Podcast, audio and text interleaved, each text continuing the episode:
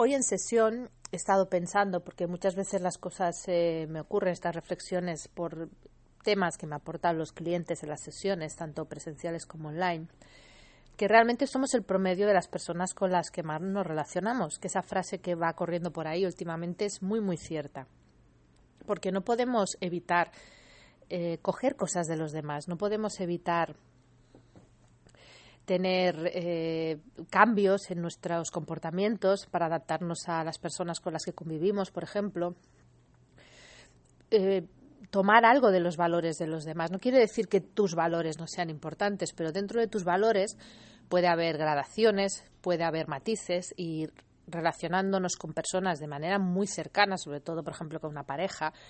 parte de los valores de esa pareja también los incorporas igual que esa pareja incorpora parte de los tuyos. Entonces, al final,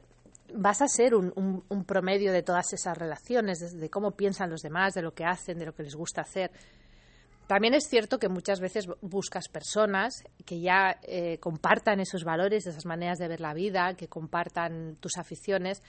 para que eso sea fácil, no sea traumático, pero no obstante, al final va a acabar sucediendo. Entonces, la, reflexión que yo me hacía en esta sesión era, y que hacía con esta persona, que es importante eh, decidir con quién quieres relacionarte mucho y con quién quieres relacionarte de una manera intensa, porque lo que ves en esa persona que te gusta, de alguna manera formará parte de ti, pero lo que ves que no te gusta también puede acabar formando parte de ti. Así que simplemente os dejo con esa reflexión, que tengamos en cuenta que somos en bastante medida, en mucha medida, el promedio de las personas con las que nos relacionamos. Espero vuestros comentarios.